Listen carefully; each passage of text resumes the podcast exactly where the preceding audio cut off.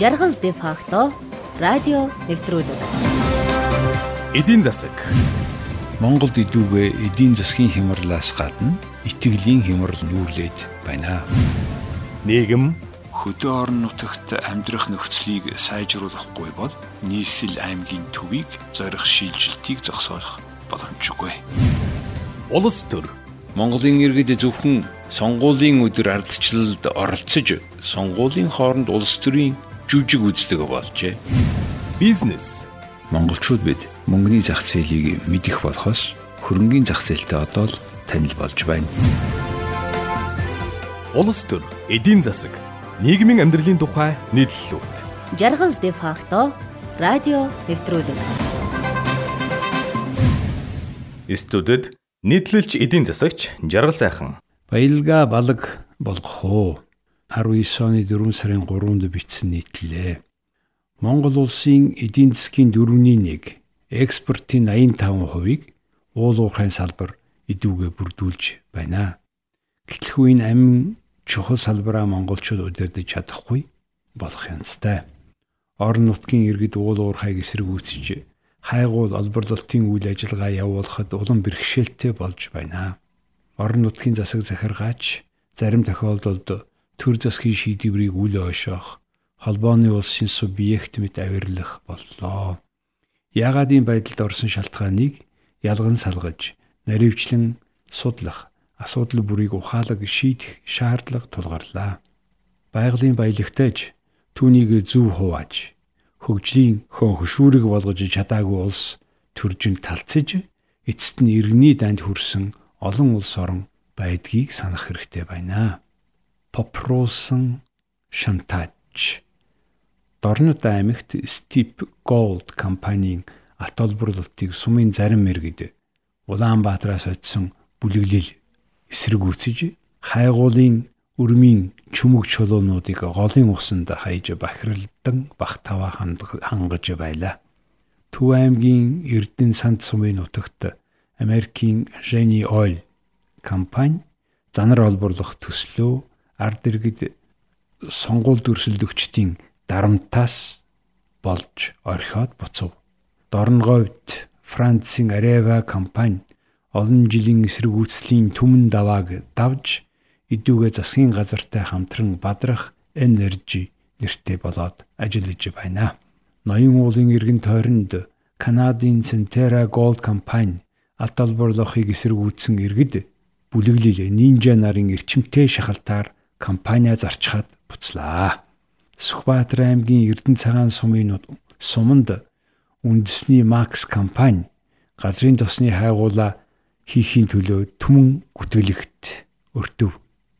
Дорнод аймгийн Чойбилсэн сумын нутагт засгийн газартай бүтээгдэхүүн хуваах гэрээ 2010 онд байгуулсан үндэсний Magnite Trade компани аймаг сумын захиргаа улсын хурлын гишүүний хүчтэй эсэргүүцэлтэд тулгарч газрын тосны хайгуулын ажлаа эхлүүлж амтны өрмөө тавьж чадахгүй гайхширч суунаа.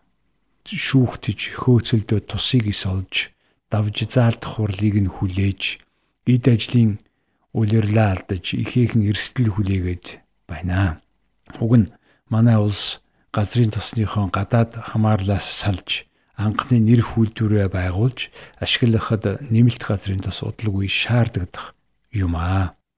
Дорнод аймгийн халах гол сумын иргэдийн төлөөлөгчдийн хурал хуралдаж өгөхгүй зунжин хясаар суманд нь замд тавьж байсан компани хайрал чулууга импортлоход хүрч байлаа.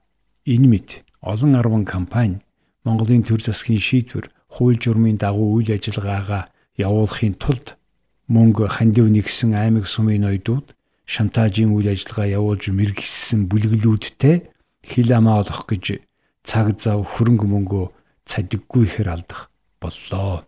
Төр засгийн түвшээд нь наана гадаадын хөрөнгө оруулалтыг дэмжин гадаад хотоодод танилцуулдаг атлаа цаана иргэдийн эсрэг үйлчлийг улс төрийн зорилгоор хөөрөгдөж худлаа хоосон амлаж балмад нэгнийг төрхирч сонгуулийн санал авдаг аргатай болжээ.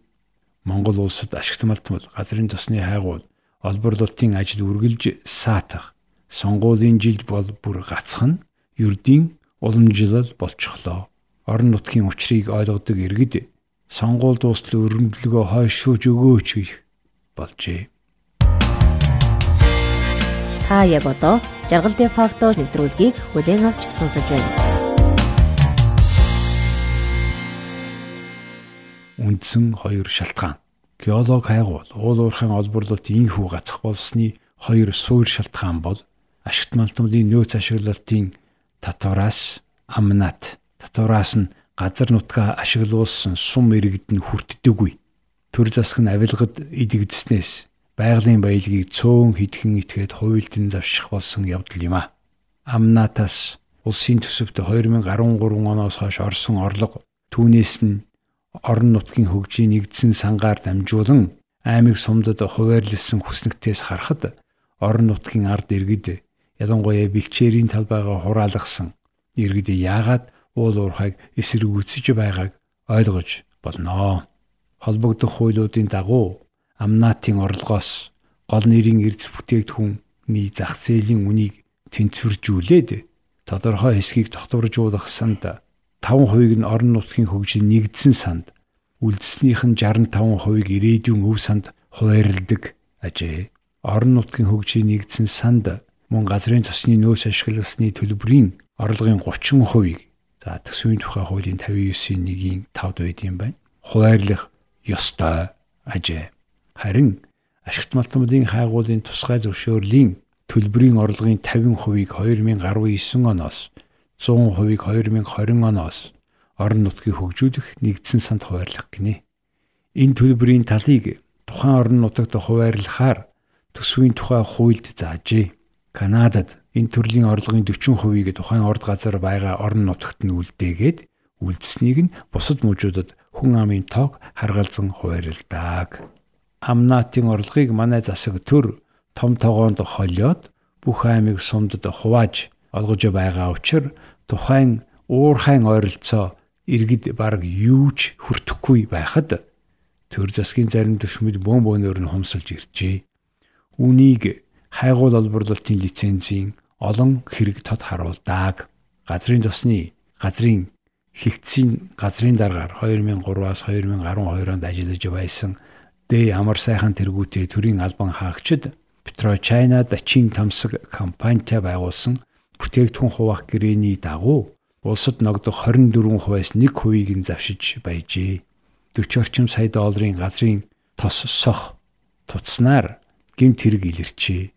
Петрочайна тамсаг компаниас Хонконгийн Сан Ван гэх компанийн Шанхай банкны данс руу их хэмжээний Америк доллар шилжүүлдэг байсныг хятадын төр бас илрүүлж зарим удирдлагыг нь баривчилжээ шүүхийн зартай 461 дугаар ангид 5 сар хоригдож байгаад Д амар сайхан 14 оны 5 дугаар сард нас барсан.